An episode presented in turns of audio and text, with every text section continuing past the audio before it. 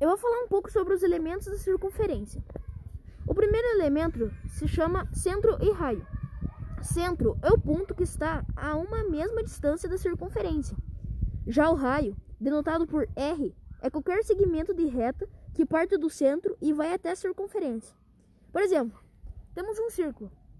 O ponto dele, onde foi usado o compasso para ele ser criado, simboliza C, que significa centro.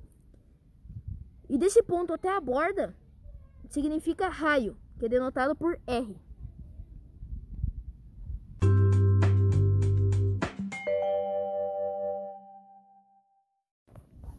Agora eu vou falar sobre corda e diâmetro. Corda é um segmento de reta que possui as duas extremidades na, circunferência. Já o diâmetro é uma corda que passa pelo centro da circunferência.